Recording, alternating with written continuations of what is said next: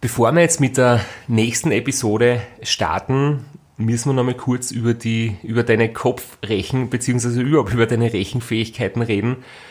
Weil du hast mir da vorgerechnet, dass das mit einem recht machbaren Schnitt sie realistisch ausgehen soll, dass wir unter 8 Tage ins Ziel kommen. Aber in der Endzeit ist dann gestanden 8 Tage, 1 Stunde, 23 Minuten. Ja, ich möchte es empört von mir weisen, dass ich mich da verrechnet habe. Die Rechnung an sich hat ja gestimmt. Das Problem war, ich habe mir im Rootbook in der Zeile verschaut. Und ich habe gerechnet mit 54 Meilen, aber es waren tatsächlich noch 91 Meilen. Das macht dann schon einen Unterschied. 54 Meilen in 5 Stunden sind schaffbar, 91, dann wird's richtig knapp. Ja, es waren nicht die Durchschnittsgeschwindigkeiten auf die letzten kurzen Timestations höher wie im Jahr davor. Und ich habe mir aber noch immer gedacht, irgendwie an der Rechnung ist was faul, das kann sich nicht so locker ausgehen. Ich weiß, dass das immer bis zum Schluss ein Kampf ist, wenn man auf der Zielgeraden quasi den Achter im Auge hat. Und ich war dann halt auch dementsprechend wenig gut gelaunt, wie wir es Ziel erreicht haben. Die wenigen glücklichen Live-Zuschauer haben das dann auch live erlebt. Inzwischen ist der Stream von deiner Facebook-Seite verschwunden.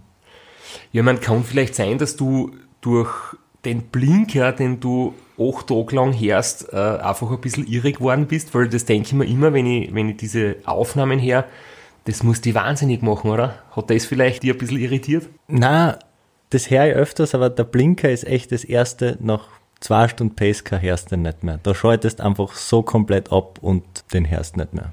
Wir sind dann ins Ziel gekommen, ihr wolltet einen coolen Moment einfangen, habt das Video Live-Video aktiviert, ich war krantig, ich habe geschimpft, ich habe mich überhaupt nicht gefreut.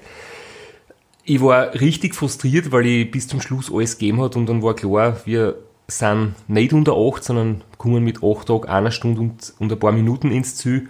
Und da habe ich mich einfach im Nachhinein dann auch geschämt für meine schlechte Laune. Das, das Live-Video habe ich dann gelöscht. Aber dass halt die Zieleinfahrt jedes Mal ein bisschen komisch ist, hat ja andere Gründe, weil sie nicht wirklich ein schöner Rahmen ist, wenn man dort das Rams Roadhouse erreicht, wo die Ziellinie am Boden klebt. Rams Head Roadhouse, das ist eine Raststation auf einer Autobahn, auf einem Highway und am Bahnenstreifen davor klebt mit Duct Tape die Ziellinie. Die wird kurz vor der Ankunft, halbe Stunde vorher, hektisches Treiben, wird diese Ziellinie mit Klebeband aufgeklebt am Pannenstreifen. Ja, und so ein oranges Verkehrshütchen steht auch noch dort, muss man dazu sagen. Also es ist schon sehr, sehr aufwendig äh, inszeniert, dort die Ziellinie. Ja, es ist eine viel befahrene, Stra viel befahrene Straßen und da muss man natürlich auch absichern, die Ziellinie, das ist klar. Das Ganze ist der Punkt, wo die Zeit genommen wird. Für die letzten, ich glaube, es sind etwas mehr über 10 Kilometer, wird quasi jeden... 5,8 Meilen sind es genau. Da wird jeden Fahrer die gleiche Zeit dazu gerechnet, aber eigentlich ist bei dieser Ziellinie die Zeit steht fest, den man dann im Ziel als finnischer Zeit hat. Und trotzdem sind dann diese knapp 10 Kilometer noch im neutralisierten Modus zu fahren. Und das ist halt einfach für die Psyche, fürs Unterbewusstsein eine ganz brutale Geschichte, weil du weißt deine Platzierung, du weißt die Endzeit, du hast das Rennen geschafft, du bist im Ziel, aber du musst dann noch 10 Kilometer fahren durch die Stadt, über große Straßen mit viel Verkehr und das ist wirklich eine Tortur, diese, diese Showdistanz, bis man quasi zum Ziel kommt. Und genau diese letzten zehn Kilometer bis zur Küste, bis zum City Dock, äh, das ist auch der Grund, warum die Zeit dort genommen wird und das neutralisiert gefahren wird, weil in knappen Jahren oder besonders bei Staffeln gibt's halt wirklich Zielsprints. Und es ist halt einfach nach acht Tagen, beziehungsweise bei Staffeln nach vier, fünf Tagen nicht zumutbar, äh, auf den vielbefahrenen Straßen in der Stadt sich dort noch voll zu matchen. Deswegen fuhren heraus auf der Autobahn. Also es ist durchaus sinnvoll, aber super frustrierend. Ja, und du denkst halt, du gewinnst jetzt das äh, längste Radrennen der Welt und fährst einfach über Klebebandel drüber. Das kann es doch nicht sein. Und auch wenn man dann ins Ziel kommt, der Zielbogen steht dort, es sind je nach Tageszeit ein paar Zuschauer oder auch nicht, aber so richtig schön, also das Erlebnis, wenn du weißt, dass du finishst das Rennen und vielleicht gewinnst du sogar, die schönen Momente hast du immer unterwegs und gegen Ende hin, wenn dann dann bewusst wird, du hast das mehr oder weniger schon geschafft. Die Freude ist auch drei Tage später wieder sehr groß, im Rennen sehr groß, aber einfach der Moment des Zielerreichens, den man sich oft so schön vorstellt, ist beim Ram einfach wirklich nicht so cool. Ein bisschen antiklimaktisch um ein Fremdwort zu benutzen. das habe ich noch nie gehört, aber ich weiß zwar nicht, was das Fremdwort heißt, aber ich würde es einfach vielleicht so noch sagen, man ist einfach zu müde und zu fertig, um sie dort einfach wirklich emotional zu freien. Da schaffe ich halt noch, lieb in die Kamera zu lächeln und, und ein bisschen zu jubeln, aber in Wirklichkeit freue ich mich einfach nur aufs Bett und aufs Liegen gehen. Und am nächsten Tag wird mir dann erst bewusst, äh, dass das Ganze jetzt vorbei ist, dass ich nicht mehr aufstehen und weiterfahren muss und ja, dass wir es tatsächlich geschafft haben umso die Atmosphäre und den Menschenauflauf und die Stimmung im Zü ein bisschen zu veranschaulich zu machen, habe ich noch eine kleine Geschichte. Das war 2014. Da sind wir nämlich nach sieben Tagen 15 Stunden 56 ins Zü gekommen. Das heißt, es war circa 8, 9 in der Früh. Es war ein schöner Tag, die Sonne hat gescheint, wir kommen ins Zü, es waren wirklich null Zuschauer, es war gar nichts los und dann als ich für das Interview auf die kleine Bühne gebeten worden bin, hat kurz danach ist eine Dame zu mir hergekommen und hat mir mal ein Foto gebeten. Und ich habe mir gedacht, naja, eigentlich würde ich lieber schlafen gehen, ich bin echt nicht mehr so in Stimmung, aber natürlich mache ich ihr den Gefallen. Und dann gibt sie mir ihr Kamera oder ihr Handy, stellt sie hinten an die Hafenfront und geht in Pose und macht sie die Haarschein und ich denke mir, äh, was ist jetzt genau los? Und dann wollte sie einfach nur, dass irgendwer von ihr ein Foto macht. Die hat nicht gewusst, dass ich da gerade Ram gewonnen habe oder dass ich überhaupt ein Radfahrer bin. Die hat einfach nur den erstbesten Typen um ein, um ein Foto gebeten. Und ich habe mir gedacht, okay, passt, äh, hätten wir das auch geschafft und jetzt darf ich wirklich liegen gehen. Ja, geschafft haben wir es auch 2019. Dann kommen wir gleich zum Rennen 2019, oder? Christoph Strasser, the man. He's something else. It's a pleasure and an honor to see the, you know, the greatest of all time to, to do what he does and push the limits of what a human can achieve even further, you know, and so it's, it's quite exciting.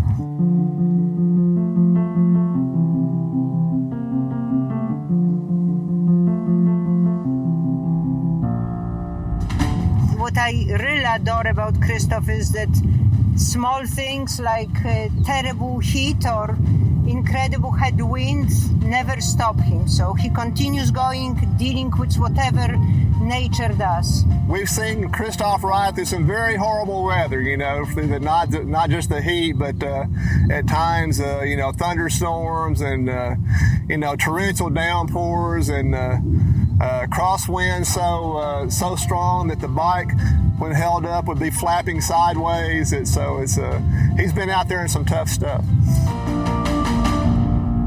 And we were on Kucharas Pass in 2015 when he was very, very sick.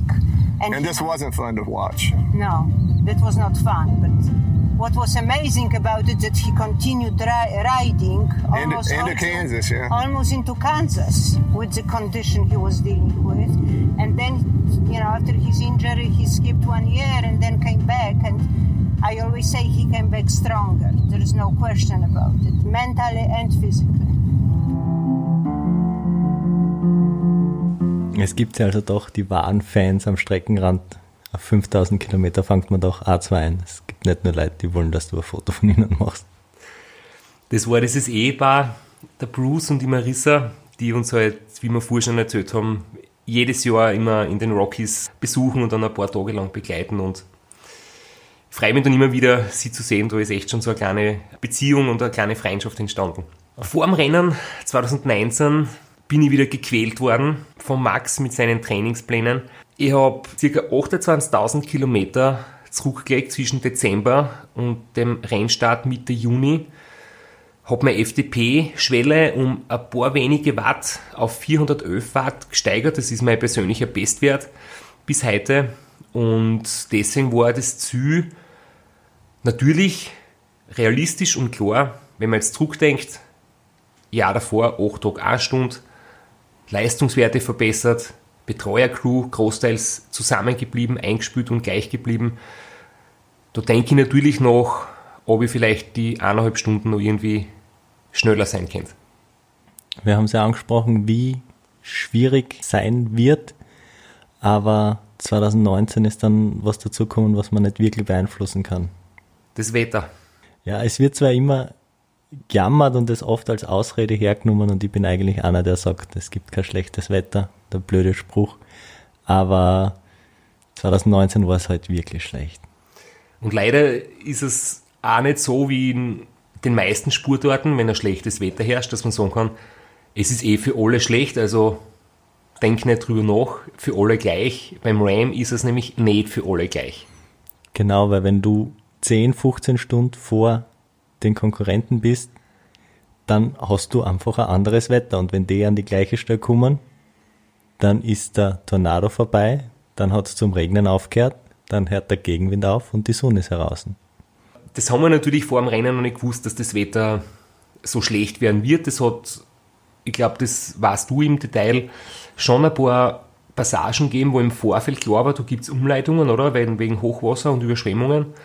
Aber wir waren vor dem Rennen eigentlich noch guter Dinge, dass wir das so wie jedes Jahr erleben werden, mit Hitze zu Beginn und, und hoffentlich nicht so schlimmen Wetter zum Ende hin. Ja, es hat ja in der, in der Vorbereitung, wir waren gemeinsam zwei Wochen in Borrego Springs und da hat es immer wieder ausgeschaut, als würde es in der Rennwoche in der Wüste gar nicht so heiß werden und das ist eigentlich was, wo man denkt, jawohl, dann kann man in der Wüste schneller fahren und dann war es in der Vorbereitung nicht ganz so heiß und zwei Tage vor Rennstart ist dann richtig heiß von in der Wüste. Also es, ist, es hat dann schon ganz am Anfang begonnen mit, ja, es wird schwierig mit den acht Tagen.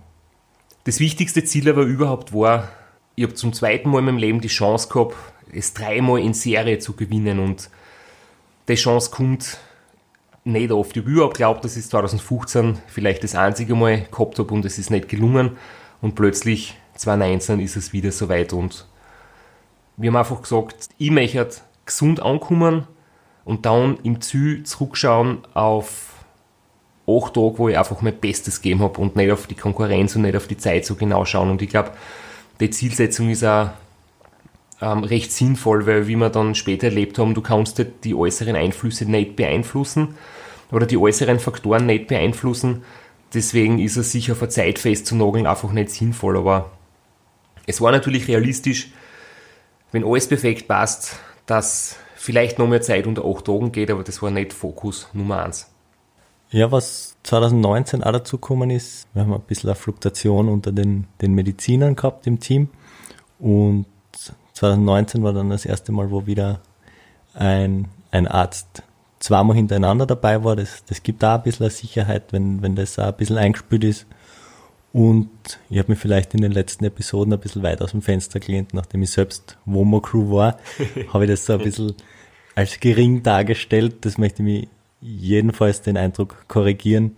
Die Womo Crew ist so wichtig und so wichtig für die Stimmung im Team weil es macht einen Unterschied, ob du jeden Abend quasi äh, ein warmes, frisch kochtes Essen auf den Teller kriegst oder die von irgendwelchen abpackten Fertigsnacks und warmen Cola-Dosen ernähren musst und ob's blitzeblank im Wohnmobil ist, das vom Boden ist oder ob das sich anfühlt wie eine Müllhalde. Das ist für die Stimmung im Team, wenn alle Schlafentzug haben, alle müde sind, alle fertig sind, das ist Goldes wert und wir haben immer gute Crews gehabt, aber speziell hervorheben möchte ich einfach die Crew 2019, die wie ein altes Ehepaar waren es eingespielt und die haben uns da perfekt versorgt und uns ist, glaube ich, noch nie so gut gegangen als Crew während dem Rennen wie 2019. Wobei du 2019 nicht Gewicht zugenommen hast wie bei deinem ersten Mal, also von dem her war es anscheinend auch gesünder als Essen. Ja, das ist der Unterschied zwischen, ich gehe zum Walmart und kaufe mal ein oder ich komme ins Wohnmobil und da ist frisch kocht. Das, und warmes Essen. Acht Tage warmes Essen on the road, das ist schon sehr gut. Ja, und für mich war ein ganz wichtiger Faktor, dass ich den Doktor mitgehabt habe, wie du schon gesagt hast, vom letzten Jahr, der Doktor Robert Url aus Graz, mit dem haben wir uns auch äh, immer wieder getroffen, uns gut kennengelernt, die Strategien der letzten Jahre einfach übernommen und nochmal überdacht. Es ist wichtig, dass da eine Vertrauensbasis herrscht und nachdem der Arnold Schulz und der Florian Wimmer aus zeitlichen Gründen immer nur einmal mitfahren haben können, war das immer wieder ein Neustart und das hat mir schon für Sicherheit gegeben, dass da jetzt kein Wechsel passiert ist und dass die Crew einfach wirklich sehr gut eingespielt war und jeder, der 2019 mit bei uns im Team war, hat das Ram schon mal miterlebt gehabt. Was mir in meiner Tagschicht natürlich positiv aufgefallen war, Robert hat schon erwachsene Kinder und der ist ja auch nicht zu schade, dir den Hintern auszuwischen, weil ich war dann, ich bin dann doch ein bisschen gehemmt dorthin zugangen, hingegangen und er hat gleich, er hat schon gesehen, dass mir das nicht so taugt und hat gleich gesagt, komm, lass mich machen. Und das war am zweiten, dritten Tag, dann war das für mich erledigt. Dann habe ich da, habe ich diese Schwelle habe ich nicht überschreiten müssen. Ja, was da jetzt fast ein bisschen nach einer komischen Situation klingt, ich meine, ist es natürlich auch, aber das hat schon einen ernsten Hintergrund. Ich kenne andere Radfahrer, die gehen nach sieben Tagen Radlfahren selbstständig allein aufs Klo, weil es irgendwie unangenehm ist, wenn da jemand mitgeht, äh, weil man halt sie vielleicht äh, das aus dem Alltag normalerweise geht jeder Mensch allein aufs Klo und zeigt sich nicht nackt vor anderen. Aber bei so einem Rennen darf das halt einfach keine Hemmschwelle sein. Da geht es erstens um Hygiene, dass gerade der Hintern, der wirklich ein sensibles Körperteil ist beim Radfahren, dass das sauber ist, dass da kein Verunkel entsteht. Man ist auch schneller, wenn man zu zweit aufs Klo geht. Und das sind im Endeffekt Hygiene- und Zeitfragen. Das heißt, da ist Stolz oder Scham absolut falsch am Platz. Und da wird jede Privatsphäre schon vor dem Rennen äh, komplett auf Null runtergefahren. Du nennst es da so poetisch Klo, aber in Wirklichkeit möchtest deinen Donnerstuhl nicht, nicht einmal erklären. Ja, der, der Donnerstuhl ist eine Weiterentwicklung. Normalerweise geht man groß aufs Klo in einer Pause im Wohnmobil. Das ist halt nicht immer da. Und Tankstellen sind auch nicht immer in der Nähe. Und es steht auch im Regelbuch, man darf nicht in der Öffentlichkeit einfach in der Natur irgendwo seine große Not verrichten. Das gibt Probleme und dann haben wir einfach die Idee entwickelt, einen Klopsessel, den wir sie für 4 Dollar gekauft haben, aufzustellen, ein Loch einzuschneiden. Dort wird ein Müllsack eingespannt oder eingehängt und dann sitzt sie dort auf dem rosaroten Klopsessel mit dem Müllsack drunter und habe eine wirkliche Freiheit, weil das sehr komfortabel ist und nicht viel Platz braucht im Auto. ja, und der Müllsack wird natürlich nicht in der Natur entsorgt, sondern der wird dann tatsächlich zur nächsten Tankstelle oder zum nächsten Mistkübel transportiert im Auto. Das sind dann immer so die, die unangenehmeren Stunden im Pacecar, wenn das dann länger mittransportiert wird, die heiße Fracht. ja, hoffentlich sind es nicht Stunden, aber ich glaube, du ist jede Minute ähm, eher unangenehm. Also bevor wir das poetische Thema jetzt ganz verlassen, äh, möchte ich noch ganz kurz erzählen, was beim Rad 2016 passiert ist. Äh, da hat uns eine kleine Abordnung des Race Across America, die haben das Rennen beobachtet und sich das angeschaut und sind uns eine Zeit lang hinterhergefahren. Und da sind wir zu einer Tankstelle zugefahren für ein großes Geschäft und dein Funkgerät war an und gleichzeitig war die Lautsprecheranlage am Dach auch noch auf laut. Und dann haben wir und alle auf der Tankstelle das Gespräch zwischen dir und dem Doc am Klo ganz genau mit, mitverfolgen können. Man muss dazu sagen, das war am Fernpass an einem Tag, wo wirklich viel Verkehr war. Das heißt, da waren sehr viele deutsche Touristen unterwegs und es war vor dem WC an der Tankstelle richtig lange Schlangen. Wir haben uns irgendwie mit höflichen Fragen vordrängen dürfen, ähm, weil wir halt erklärt haben, wir sind in einem Radlrennen und wir müssen da ganz kurz bitte uns vorschwindeln auf die Toilette. Ja, und dann hat die Schlange an Touristen uns halt zugehört bei den detaillierten Gesprächen am Heisel. Das war ein sehr, sehr lustiger Moment für uns. Ich weiß nicht, wie lustig es die anderen gefunden haben. Es war halt ein, ein Hoppala, was eigentlich nicht passieren soll, dass Funkgerät und Lautsprecher gleichzeitig eingeschalten sind.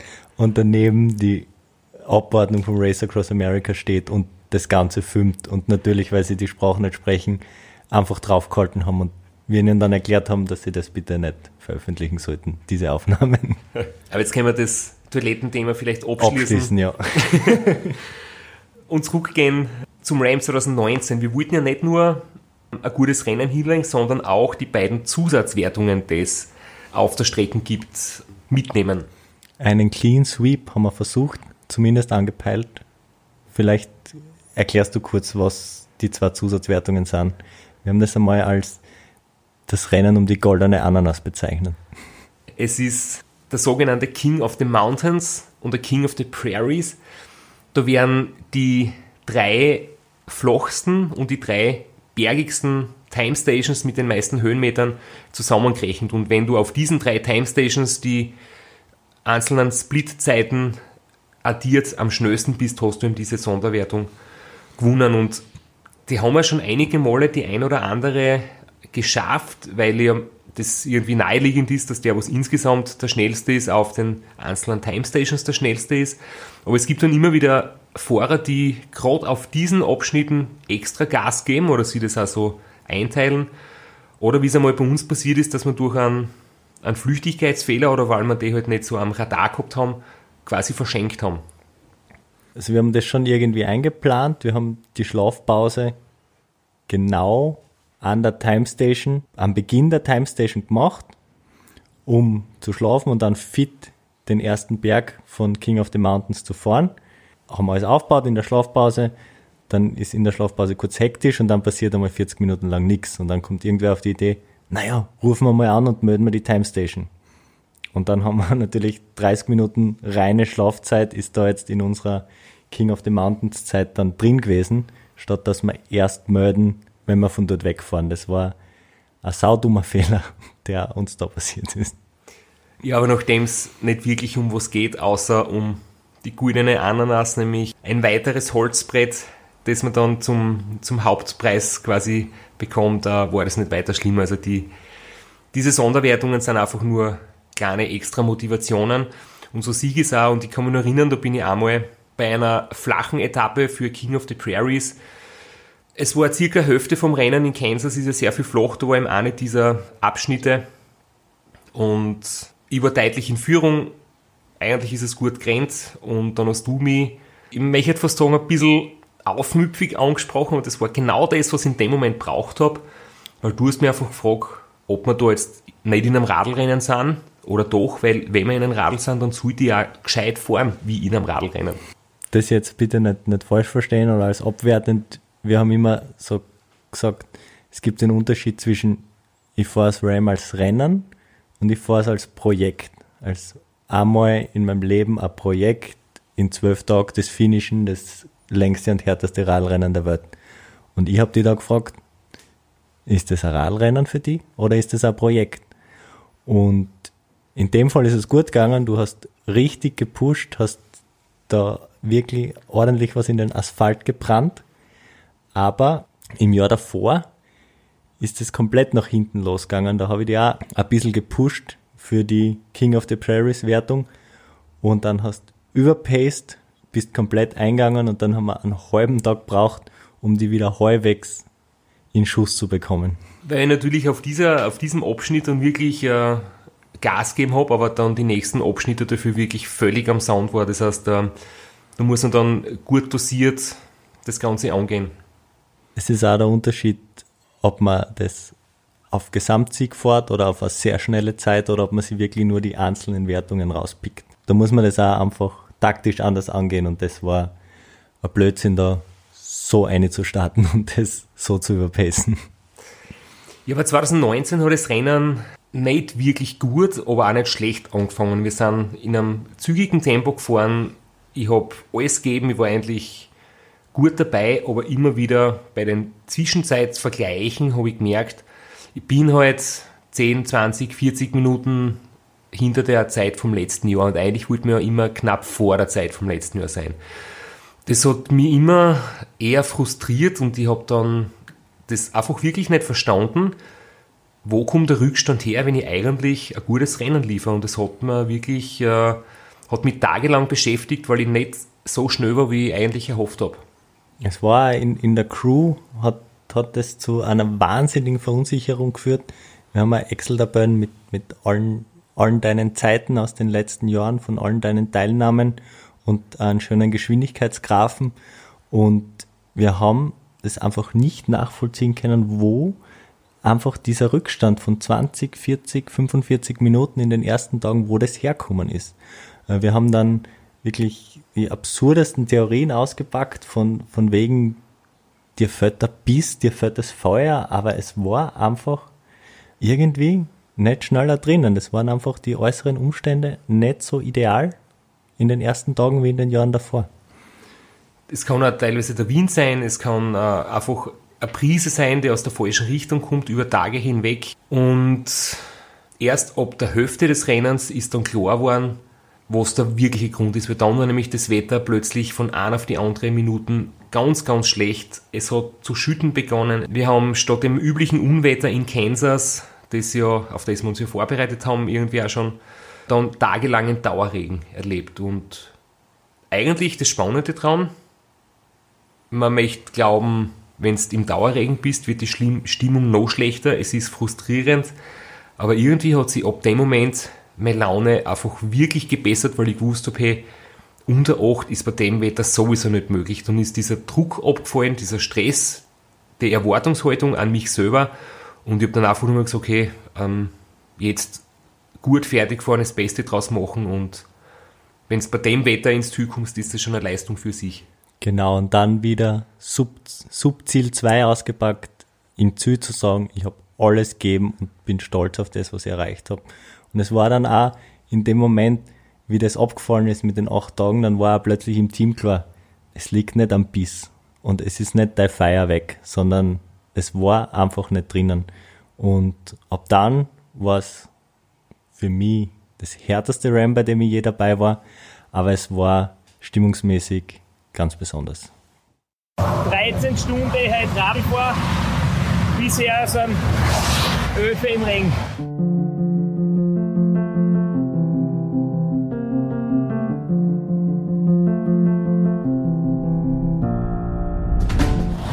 Ist 5 Uhr Nachmittag. Also vor dem Schlafen gehen bis 2 in der Nacht oder so war es trocken. Ja. Außer die Haut und die Fußsohlen und die Finger und der Hintern durch, durch, durch den Regen und die Nässe. Das ist eine Katastrophe, aber alles andere äh, ist gut miteinander. Ja. Es kann ein Sturz im Wege stehen, es kann, noch, es kann was Unglückliches passieren, aber mir wird keiner mehr überholen von den anderen und ich werde das Rennen auch nicht aufgeben. Also es schaut ganz gut aus.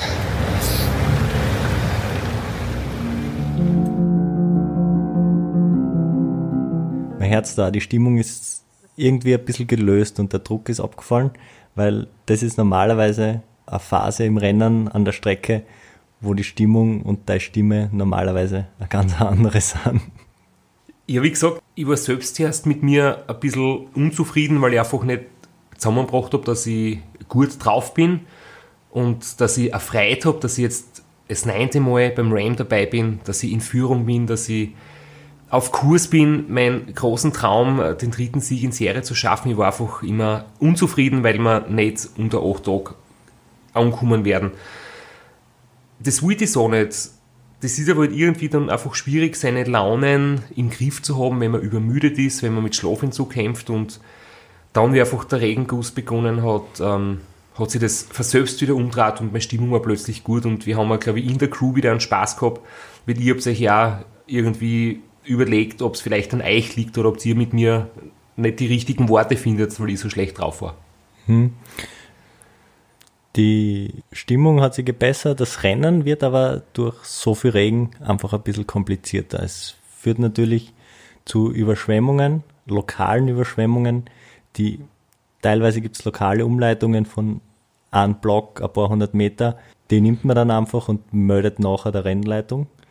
Und manchmal, fast typischerweise würde ich sagen, ich war viermal dabei, zweimal hat es da Umleitung gegeben äh, in Jefferson City, da ist der Missouri River und der tritt regelmäßig übers Ufer und da gibt es dann eine, eine, großflächige Umleitung von ein paar hundert Kilometer und die muss man am Schirm haben. Das hat 2019 ich als Beifahrer im Pacecar ist mir nicht gelungen. Es heißt zwar beim Racers Meeting, es zählt nur das, was auf der offiziellen Homepage steht. Dort war kein Wort von einer Umleitung geschrieben. Deswegen sind wir auf der klassischen Route geblieben. Und dann sind wir natürlich vor einer versperrten Straße gewesen. Und am GPS, was nicht offiziell ist, was hundertmal dazu sagen, dass es nicht offiziell ist, sondern nur eine Hilfe, dort war die Umleitung schon längst eingezeichnet. War wohl mein Fehler, hätte ich durchaus früher reagieren können und nachfragen, Burschen, was zählt jetzt die Umleitung am GPS oder das Roadbook, beziehungsweise das, was auf eurer Homepage steht. Im Endeffekt hat dann die Rennleitung selbst gesagt, es zählt das, was auf der Homepage steht. Und wir haben für diesen Verfahrer von 10, 15 Minuten auch 15 Minuten Zeitgutschrift kriegt. Das ist ja das, was man im Ziel dann oft sieht. Äh, auf der Homepage äh, wird zwei, drei Tage später nochmal die Finish-Zeit ausgebessert oder die Gesamtdistanz, die zurückgelegte, weil eben viele kleine Umleitungen äh, erst im Nachhinein dazu gerechnet oder abgezogen werden. Also falls sich da jemand einmal wundert, warum hier und da ähm, dann die Zeit sich plötzlich ändert, das hat eben diesen Grund. Aber es hat ja die Situation gegeben, dass wir irgendwo hinkommen, mitten in der Nacht und kein Mensch hat vorher gewusst, dass dort ein Hochwasser sein wird oder Umleitung und plötzlich stehen wir dort. Es ist der Fluss über die Ufer getreten, die Straße steht unter Wasser und wir wissen nicht, was zu tun ist und wir müssen erst einmal die Rennleitung anrufen, kriegen dann die Info, wir müssen selbst schauen, wo eine Umleitung möglich ist. Diese müssen dann die anderen, die hinter uns dorthin kommen, auch fahren, damit jeder Fahrer die gleiche Strecken hat und wir kriegen quasi dann eine Gutschrift für die Zeit, wo wir gestanden sind und auf die Antwort der Rennleitung gewartet haben. Das waren jetzt im Endeffekt nie so die ganz großen Zeitverluste, aber es bringt halt einfach auch den Rhythmus komplett auseinander. Weil für mich ist es dann schon schlimm, wenn du die Route, die in deinem Kopf schon im Unterbewusstsein gespeichert ist, die du eigentlich kennst, und plötzlich stehst du da 10 Minuten, weißt nicht, in welche Richtung es weitergeht, fährst du dann neue Strecken. Die Vergleichszeiten mit den letzten Jahren kann man sie dann, kann man dann vergessen, das stimmen nicht mehr. Das heißt, ähm, meinen inneren Rhythmus habe ich dadurch halt ganz stark verloren. Ja, und es ist auch für den Kopf ganz schwierig, weil eigentlich fährt man das Rennen einfach immer einen geraden Strich nach Osten. Und dann hast du eine Umleitung und plötzlich fährst 20, 30 Kilometer nach Norden und musst dann Riesenhaken schlagen. Und das ist dann natürlich auch schwierig. Ich habe zum Beispiel ähm, auf meinem Garmin Edge Gerät, auf meinem Radcomputer auch die Route drauf zur Sicherheit. Die brauche ich eigentlich nie, weil ihr ja von euch die Infos kriegt. Aber was dann oft noch lustig ist, unsere Zuschauer oder die, die Leute, die übers Internet auf dem GPS-Tracker mitverfolgen, wo die Fahrer gerade unterwegs sind. Da gibt es wirklich eine coole Plattform mit Geschwindigkeit, Durchschnittszeiten, Stehzeiten. Da kann man sich als Interessierter wirklich viel Infos holen. Und dann kriegen wir Nachrichten, ganz aufgeregt, von wegen, hey, wir sind off-route auf der falschen Strecke und wir haben uns verfahren. Oder panische Anrufe von Familienmitgliedern. Aber wenn wir wirklich länger off-route sind, also vom vorgezeichneten Weg am GPS-Tracker ein bisschen entfernt. Wenn das wirklich langfristig und länger ist, dann kann man sie als Zuschauer zu Hause ziemlich sicher sein, dass wir wissen, was wir tun, sage jetzt einmal so. wir fahren dann durch die Appalachen, sind auf Kurs erster Platz und auf Sieg. Und dann bin ich jetzt schon emotional worden, wo immer durch meinen Kopf durchgeht. Großes Idol Juri Robic, seine fünf Siege haben immer unerreichbar gewirkt. Jetzt habe ich selbst die Chance auf den sechsten. Das habe ich teilweise ziemlich schwer verarbeiten können, gleich wie, wie das Thema, ob ich quasi jetzt den Legendenstatus erreichen werde. Also wir haben über die österreichischen Männer am Start gesprochen. Da dürfen wir nicht vergessen zu erwähnen, die Alexandra Meixner, die zweimal bei den Damen am Stockerl gestanden ist. Und sie war die erste Österreicherin, die das Ram geschafft hat. Sie war 2017 und 2019 dabei, also das war schon eine ganz große Leistung. Und die aktuell einfach beeindruckendste unter den Damen ist die Schweizerin Nicole Reist. Sie war nämlich 2018 insgesamt Dritte mit den Männern mitgerechnet, das, was ein Wahnsinn ist.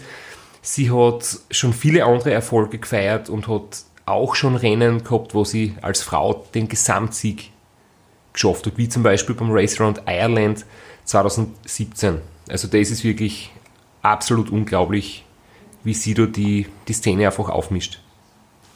Zurück zu diesem großen Wort Legende. Ja, ich fühle mich nicht als Legende. Ich, ich will zumindest nicht als Legende äh, mich fühlen, wenn andere Leute es dann behaupten, einfach aufgrund der, der Erfolge kann ich das natürlich niemandem äh, verbieten, aber ich glaube, am Boden zu bleiben, bescheiden zu bleiben, ist irgendwie für einen selbst ganz wichtig. Ich bin einfach für mich einer, der das macht, was einem taugt, der das mit viel Einsatz macht. Ich fahre sehr gern Radl- und Langstreckenrennen und wenn man was gern macht, macht man es gut und dann kommen auch die Erfolge. Ich weiß schon, dass das jetzt sehr gut gelaufen ist in den letzten Jahren, aber sie selbst als Legende zu fühlen, das hat so was Überhebliches und also da gibt es so ein schönes Zitat von Tony Polster. Er hat gesagt, er will nicht eine Legende oder ein Denkmal sein, weil darauf kacken die Tauben. Ja, ich denke mir einfach, ich schaue, dass ich mein Bestes gibt, dass ich am Radl gut fahre und was die anderen Leute über mich sagen, äh, das dürfen sie sagen. Was mir aber schon klar war, wenn das Ram 2019 wirklich so aufgeht, wie wir es uns alle gewünscht haben, nämlich mit einem, mit einem Erfolg, dann werde ich im nächsten Jahr zumindest einmal andere Ziele verfolgen und eine Pause einlegen. Es gibt so viele schöne Rennen, die, die ich quasi nicht fahren kann, weil das, dieses große Rennen einfach so viel Zeit und Vorbereitung in, in Anspruch nimmt. Man braucht lange Zeit, um sich zu erholen, aber dann hast du da einfach kaum Möglichkeiten, andere Wettkämpfe in deinen Kalender einzubauen. Deswegen war mein großes Ziel, Ram 19 gut zu fahren und im nächsten Jahr dann andere Ziele zu verfolgen. Retrospektiv oder von, von außen schaut es ja dann auch immer so aus, als, als wäre das alles leicht von der Hand gegangen. Aber wir haben jetzt einen ganzen Podcast produziert über deine größte Niederlage 2015. Wir haben 2009 angesprochen. Äh, wir haben 2012 angesprochen. Also es ist nicht so, dass dir das in den Schoß fällt, sondern das ist schon harte Arbeit und hart erkämpft. Sicher, aber ich mache es einfach gern und ich glaube, das ist die Basis, dass äh, wenn du keinen Spaß hast am Radlfahren generell, haltest du das Training einfach nicht aus und wenn du das nicht gern machst, fällt einfach die Motivation, ähm, um das Training auszustellen, dass du körperlich auf das Fitnesslevel kommst, um halt die Chance zu haben, das Rennen halt auch wirklich dann zu gewinnen. Was ich mir auch noch gedacht habe, es hat schon einige heikliche Situationen gegeben immer wieder mal so fast Unfälle, die vielleicht auch eine Rolle spielen, dass ich mir denke, ich will nicht das Glück, das ich gehabt habe, nämlich von Stürzen im Rennen verschont blieben zu sein, das will ich nicht ewig ausreizen. Ich weiß noch zum Beispiel 2012 hat einmal am Highway uns ein quietschendes, schleuderndes Auto überholt. Das war so, dass der hinten fast auf unser Betreuerauto aufgefahren wäre, im letzten Moment noch ähm, noch links verrissen hat und der ist dann ja, schleidernd an mir vorbei getrudelt. Das war schon ein, ein Schreckensmoment, oder wo 2018 ich von einem LKW so knapp überholt worden bin, trotz Gegenverkehr von einem anderen LKW, dass ich eigentlich schon ähm, seinen Reifen und seine Stoßstangen fast gespürt habe. Das bei voller Geschwindigkeit, also das war wirklich eine Millimeter knappe Geschichte ich glaube, das ist beim auch die große Gefahr. Nicht deine Gesundheit, nicht die Erschöpfung, sondern das Fahren auf öffentlichen Straßen, auf teils wirklich stark befahrenen Straßen. Ja, und so einen Moment haben wir 2019 auch gehabt. Ich meine, es war keine stark befahrene Straßen, es war kurz vor der Einfahrt zum Monument Valley, wo du ein Schlagloch touchiert hast und fast gestürzt bist und dabei bisschen ausgetrudelt in die Richtung gegen, es war kein Gegenverkehr, aber auf die andere Vorspur rüber gelenkt hast ein bisschen. Das war sehr kritisch, weil du auch gerade in so einer Phase warst mit extremer Müdigkeit und da ist man dann immer besonders sensibel und das hat die dann einfach, das hat man auch gemerkt, lang beschäftigt und das ist während dem ganzen Rennen immer wieder hochkommen, dieser Moment mit dieser brenzlichen Situation. Zum Glück ist da wirklich durch dieses Schlagloch nichts passiert. Das Vorderradl war kaputt, das Carbonlaufrad hat es nicht überstanden, aber ich hätte da auch keinen ähm, einen Vorwärtssalto machen oder, oder mich wirklich blöd verletzen. Also da haben wir Glück gehabt, so wie einige andere Male auch. Also vielleicht jetzt nicht großes Glück, aber wir haben halt einfach nie Pech gehabt. Das muss man schon ehrlicherweise sagen. Zum Beispiel auch Thomas Mauerhofer, der 2018 super unterwegs war, auf Platz 3 liegend, Kollege aus Österreich, hat dann bei der Mississippi-Überquerung einen Unfall gehabt, ist von einem Auto erwischt worden, obwohl er Vorrang gehabt hat. Und das hat Auto hat rot gehabt? Richtig, Auto hat rot gehabt. Und er hat sich dort wirklich schwer verletzt an der Wirbelsäule und ist da, glaube ich, sehr glücklich gewesen, dass er, dass er keine bleibenden Schäden davon tragt. Das sind auch so Sachen, die kommen auch mit dem Alter ein bisschen, die Angst. ja, stimmt. Man sammelt Erfahrung, aber man weiß halt auch, was alles passieren kann. Als, als junger Jungspund ist man halt irgendwie noch total unbekümmert. Das geht im Alter ein bisschen verloren, aber unterm Strich, glaube ich, habe ich jetzt mit 37 schon noch ein sehr gutes Rennen abgeliefert. Wir waren dann tatsächlich trotz katastrophal schlechtem Wetter, trotz Dauerregen über Tage auf der Zielgeraden, haben die Appalachen hinter uns gelassen, haben kritische Momente im Verkehr geschafft und mein großes Ziel war vor dem Rennen schon so schlecht gelaunt, wie letztes Jahr ins Ziel gekommen bin, möchte ich das mal nicht ankommen und du hast ja auch nicht verrechnet, Flo. ich habe immer gewusst, worum es geht, wie die Durchgangszeiten sind und dann kommt der Moment, wir fahren an den Stadtrand von Annapolis und für die letzten Meilen steigt jemand ein, der mit seinem türkisen Anzug mit der rosaroten Krawatten am Straßenrand steht und den Livestream kommentiert. Willst du ein paar Worte sagen deinen Fans da draußen auf Facebook? Ich finde es so geil, dass das jetzt im Livestream klappt, dass du früh genug der Ground bügelt hast und fertig geworden bist.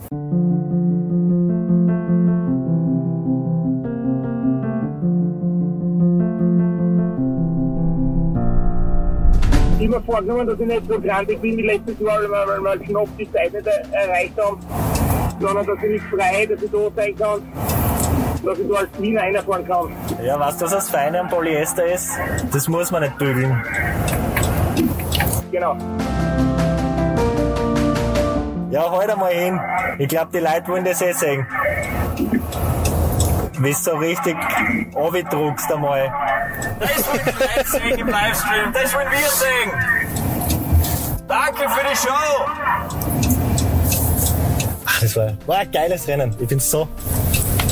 Hat, das hat so mein Freund da vorne holst du jetzt den Lohn von über 10 Jahren Arbeit ab. Ihr seid so ruhig.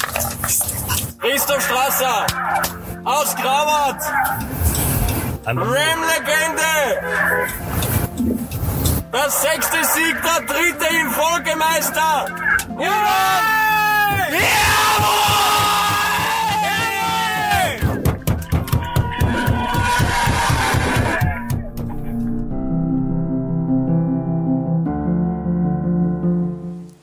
Gänsehaut. Kein Vergleich mit 2018. Ihre Stimmung, alle total geil drauf.